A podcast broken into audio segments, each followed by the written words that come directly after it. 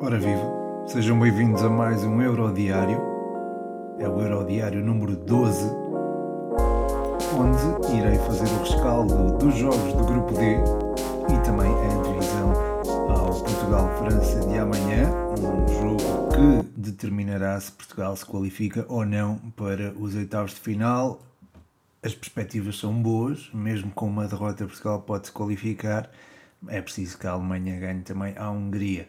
Mas guarde se calhar esse jogo para o fim, porque houve aqui jogos do grupo D com alguma emotividade, o República Checa Inglaterra e o Croácia Escócia.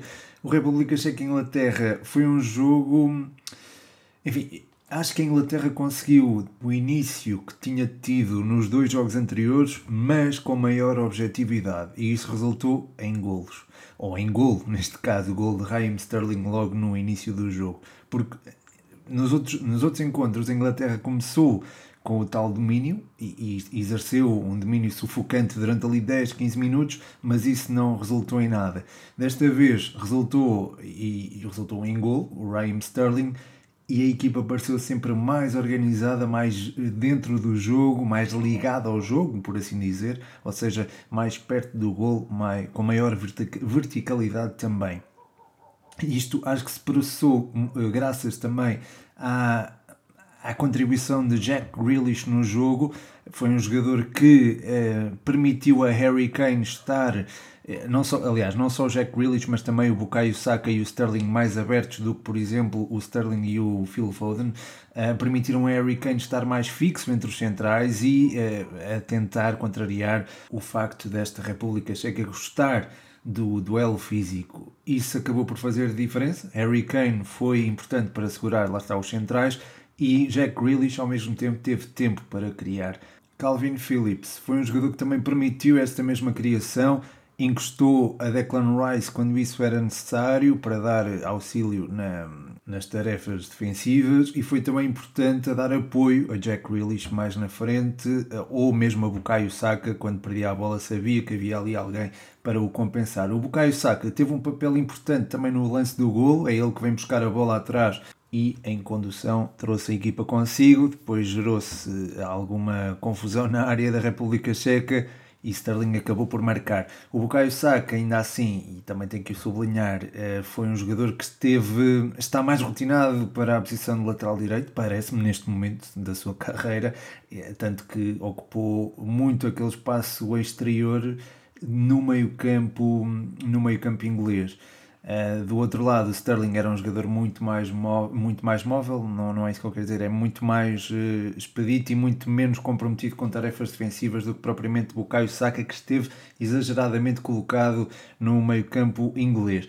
Quanto à República Checa, as duplas Boril e Yankton no lado esquerdo e Kufal e Mazopust no direito tiveram algumas dificuldades em progredir, não tiveram as mesmas veleidades que tiveram nos jogos anteriores, isso acabou por pesar também contra esta República Checa que também tinha alguma intervenção da parte dos seus uh, alas e que dava uma importante contribuição para que o jogo sorrisse a seu favor. Ainda assim, acho que devo destacar a exibição do Kufal, do Vladimir Kufal, não tanto a nível ofensivo, onde ele também se destaca, mas mais a nível defensivo. Não permitiu que Sterling criasse muita coisa. É certo que Sterling acabou por marcar o golo, mas no lance do golo nem está na, na zona de Kufal, está numa zona mais para o flanco direito e, e mais central, portanto não era responsabilidade do, do Kufal estar com ele. Um, foi um jogador que, enfim, não se envolveu como se costuma envolver a nível ofensivo, mas a nível defensivo foi, bastante, foi muito forte e permitiu que um, ehm, a República Checa ambicionasse o golo e ambicionasse a qualificação uh, por via do segundo lugar, ou por via, por via do primeiro lugar, desculpem. Depois o duplo pivô não funcionou tão bem como nos outros jogos, diria, o Susek e o Oles estiveram bem, mas não estiveram ao nível que nos habituámos a ver, ou habituámos a ver nestes dois últimos jogos, diria. Uh, e na frente o Patrick Chico também teve um bocadinho tapado, diria, por um, Harry Maguire e por John Stones, que fizeram uma, uma boa exibição na globalidade. Quero destacar também a exibição do Luke Shaw, acho que já agarrou o lugar na lateral esquerda e acho que não há dúvidas nenhumas quer uh, a Inglaterra joga com três centrais, quer joga com dois, uh, Luke Shaw à partida terá de ser, portanto, titular. De resto, foi interessante como esta Inglaterra soube colocar gelo no jogo, foi muito importante, na minha opinião, a contribuição do Calvin Phillips neste aspecto, muito inteligente a ocupar os espaços, muito solícito um, e foi, enfim, o jogo pareceu no bolso a dada altura.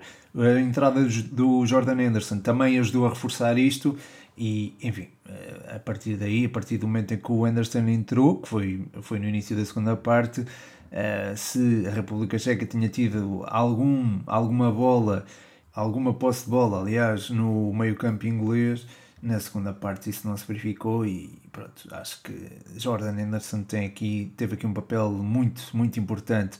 Destaque também a entrada do Jude Bellingham, que também foi útil na, nas ações defensivas e a, a reforçar aquela estratégia de neutralização do lado mais físico da, da República Checa. A Inglaterra acaba por passar em primeiro, vai jogar em Wembley nos oitavos de final. Se passar, jogará os quartos creio que em São Petersburgo, e depois poderá disputar a Final Four, entre aspas, na, em Wembley também, portanto fica aqui com boas perspectivas, ou pelo menos fica com algumas perspectivas de uh, passar à próxima fase e de ir queimando etapas em casa, o que é sem dúvida uma num europeu que é disputado em vários países, é sem dúvida uma vantagem importante. No outro jogo do grupo, o Croácia-Escócia, Finalmente vimos uma Croácia solta. Acho que o Marcelo Brozovic e o Kovacic foram bastante importantes neste sentido e também a tal existência de um ponta de lança capaz de uh, suster, entre aspas, os centrais contrários. Petkovic foi muito importante na, na, sua ação, foi um jogador que jogou, é certo, 70 minutos, e é certo também que possivelmente tenha uma nota baixa, por exemplo, no, em algumas uh, plataformas de, de, avaliação de jogadores, mas o Petkovic foi fundamental na forma como conseguiu neutralizar, por exemplo, o Henley durante os 33 minutos e o Henley é, vinha a ser um dos melhores jogadores da, da Escócia, um central fantástico e enche, enche de facto as medidas. Foi para mim um dos melhores centrais da fase de grupos, uma das boas surpresas e o Bruno Petkovic não só rivalizou com o Henley, o Henley acabou por sair lesionado, como uh, quando entrou o Scott McKenna também lidou muito bem com ele e uh, o resultado ficou à vista, não é? A Croácia acabou por se impor. O gol inaugural aos 17 minutos foi de Vlasic, num lance em que a bola acaba por. Eh, lá está, é uma bola aérea, o jogo físico, onde a Escócia possivelmente teria vantagem, a presença de Petkovic fez-se fez -se sentir. Uh, Callum McGregor marcou perto do intervalo, num lance um bocadinho descontextualizado daquilo que vinha a ser o jogo, de domínio croata, na minha opinião, mas uh, enfim, levou o jogo empatado para o intervalo. Depois, a tal dinâmica Kovacic, Brozovic e Modric acabou por funcionar em pleno.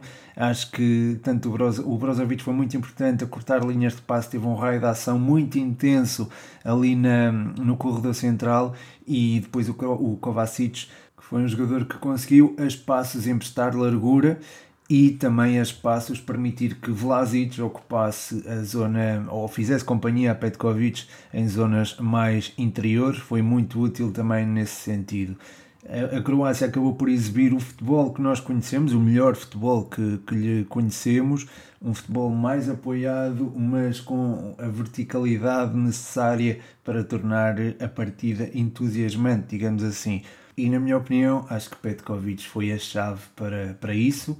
Também gostei do jogo que fez Vlasic, mas temos que ter em conta também a contribuição de Kovacic, que deu largura, e também o contexto, porque este contexto exigia um futebol se calhar mais, hum, mais de exposição, mais de risco, com maior risco e isso lá está contra outras seleções poderá ter eh, os seus dissabores Portanto, entendo a estratégia de Zlakto Dalic nos primeiros encontros, entendo também a, a desta partida, que foi, a, a meu ver, a mais acertada, mas acho que este futebol da Croácia tem que ser pensado para também para a sua dimensão física e é aí que entra Bruno Petkovic, que foi fundamental para a vitória e para a qualificação desta Croácia para os oitavos de final. Quanto à Escócia, deixa uma excelente imagem, eu diria. Scott McTominay, Kieran Tierney e Grant Hanley fizeram ali uma, uma, um eixo central de defesa muito bom. Eh, tanto contra a Inglaterra como até as passos contra a Croácia. Foi uma pena, nesse sentido, o Grant Henley ter que sair mais cedo. Foi uma pena também não termos Billy Gilmore nesta partida, mas lá está. Eh, a Escócia hum, acaba de sair com a cabeça erguida porque ganhou um ponto à Inglaterra, foi a única equipa a roubar pontos à Inglaterra.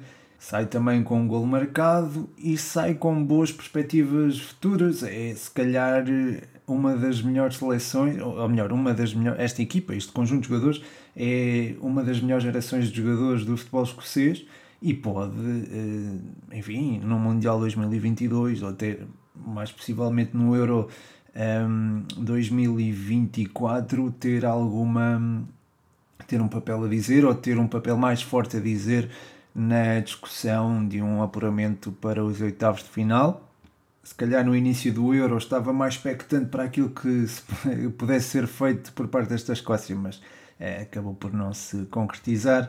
De qualquer forma, fica, portanto, uma boa impressão.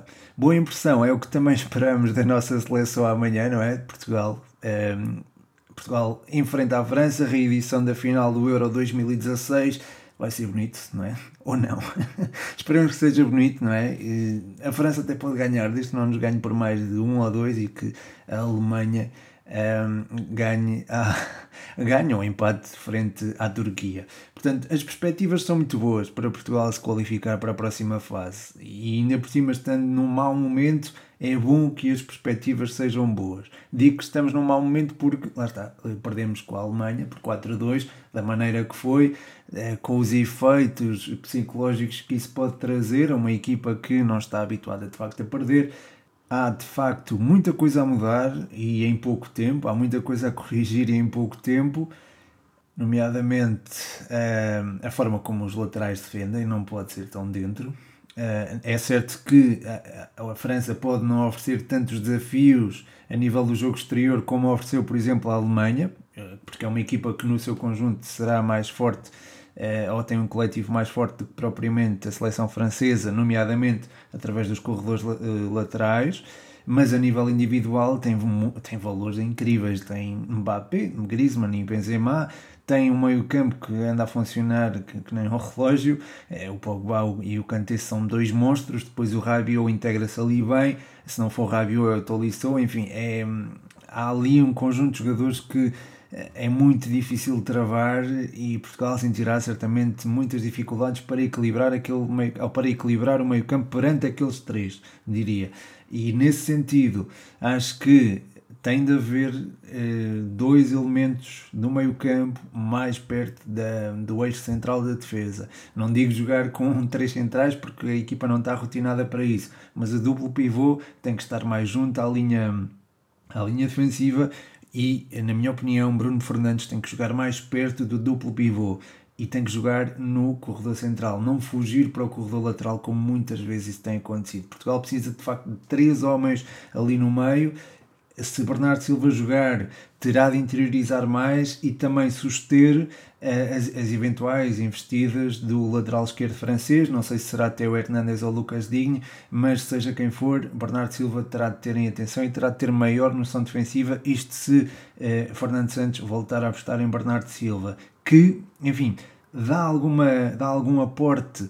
Uh, ou dá algum reforço, melhor dizendo, ao meio-campo, ao corredor central, mas por outro lado, acaba por expor um bocadinho a equipa a nível defensivo através de, da forma como uh, não defende, pronto, dizendo as coisas como elas são.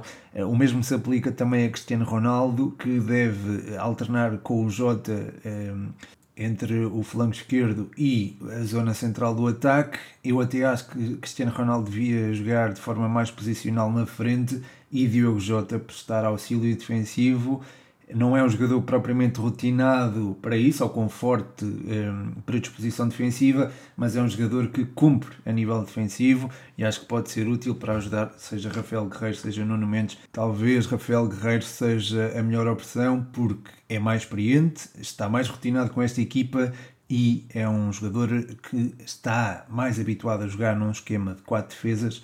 Uh, comparativamente com o Nuno Mendes, que no Sporting atuava sempre num esquema de três centrais. Isto não retira mérito ao Nuno Mendes. O Nuno Mendes é um jogador fantástico, é um miúdo com potencial eh, enorme, gigantesco, diria. Mas eh, Rafael Guerreiro, se calhar, é um jogador mais preparado para este tipo de jogos e para este tipo de competições, pelo que, a, meu ver, será a opção certa para a, a ala esquerda. O duplo pivô eu acho que Danilo e William eh, não deram conta do recado frente à Alemanha. Tem que haver mudanças. Acho que Danilo pode ficar, até pelo conhecimento que ele tem do futebol francês. Não é que haja muitos, muitos jogadores da Liga Francesa na, na seleção francesa, mas há jogadores com características da Liga Francesa na seleção francesa e aí o Danilo pode ser útil como pode ser. Aliás, até porque Danilo conhece o Mbappé e ele até pode ser um, um elemento importante para anular o Mbappé. A seu lado, precisa de alguém que tenha a mesma capacidade física, a mesma intensidade e nesse sentido acho que o Palhinha pode espreitar aqui uma, uma oportunidade para ser titular e acho que seria um acho que seria a melhor escolha. Muito honestamente, acho que seria a melhor escolha porque não só dá o aporte físico que dá o William Carvalho, como também é importante e é útil na circulação, como ainda por cima disto tudo é um jogador intenso, tem muita intensidade e tem também muita vontade de mostrar. E estas são. Não é que o William Carvalho não tenha vontade de mostrar, claro que tem, mas uh, o Palhinha tem uh, características que o permitem ou que dão outra segurança, diria, à nossa seleção. Voltando aqui ao assunto de Bernardo Silva, acho que era importante incluir o Renato Sanches como médio ala direito para, enfim, para cobrir eventualmente as, as subidas do lateral esquerdo da França. Posso estar ainda um bocadinho traumatizado pelo que aconteceu frente à Alemanha, mas eh, se o Teo Hernandes ou o Lucas Dinho aparecerem a fazer piscinas eh, a alta velocidade e ter o apoio do Mbappé, eu acho que é melhor ter Renato Sanches ali, até porque também, lá está, joga no futebol francês e pode ser útil a ajudar o, o Nelson de Semedo lá atrás. Eu poria se calhar o Dalot em vez do Nelson de Semedo, porque é um miúdo com noções posicionais eh, bastante, bastante vincadas, é um jogador com muita maturidade tática. E é um jogador que, por exemplo, tem algumas rotinas enquanto defesa central, ocupou eh, o eixo central da defesa em alguns jogos na, na sua formação, em vários jogos até na sua formação, pode ocupar o eixo central da defesa, pode ser lateral direito, pode ser lateral esquerdo, é um jogador muito versátil e essa versatilidade traz conhecimento do jogo, traz alguma profundidade tática e é disso que Portugal precisa naquele flanco direito. Não é que Nelson de Semedo não a tenha, mas Nelson de Semedo é um jogador que ofensivamente é muito interessante, mas defensivamente revela algumas lacunas e eh, num jogo como este, eh, desafiante como será, principalmente com Mbappé a cair eventualmente sobre o lado esquerdo, caso isso aconteça, eh, Portugal terá de estar desperto e terá de, de, de, ter uma boa articulação entre o lateral direito e o central.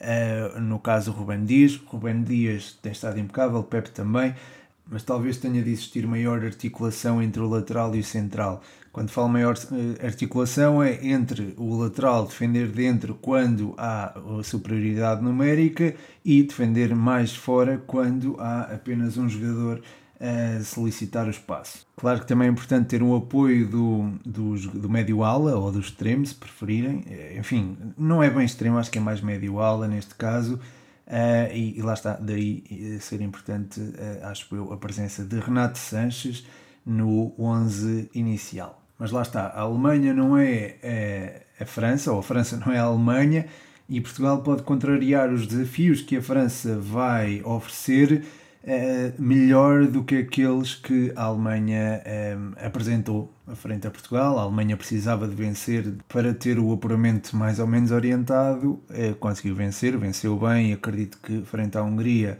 também possa dar essa resposta, mas Sobre isso não me vou alongar, até porque essa antevisão está disponível no Patreon, patreon.com.br futebol120, onde eh, podem apoiar o projeto e em troca ter conteúdos exclusivos, como lá está a antevisão a esse Alemanha-Hungria, mas também aos jogos do grupo E, que também poderão ser muito importantes para Portugal. Aliás, se o melhor terceiro classificado não vier do grupo E, e se eh, Portugal se qualificar eh, como terceiro classificado, Portugal eh, vai eh, enfrentar a Bélgica, o que é, pronto, não, não será o cenário ideal. Teoricamente é melhor enfrentar a Holanda do que a Bélgica, até pelo adversário que depois eh, Portugal pode apanhar. Enfim, isto assumindo que Portugal fica em terceiro lugar e não ganha a França, o que também é uma possibilidade. Já vencemos a França em 2016 com uma equipa que não era tão boa quanto esta. É certo que a França está melhor, mas nós também estamos melhores e a nossa seleção é uma seleção. Eu sei que é difícil de acreditar agora, mas a nossa seleção é uma seleção difícil de bater e quando é preciso supera-se e acredito que amanhã possa ser um desses dias, se não for, isso fica aviado para o mata-mata quando for mesmo, mesmo, mesmo preciso. Esperemos que amanhã a qualificação fique garantida e que as próximas edições do Euro Diário tenham clara a seleção portuguesa.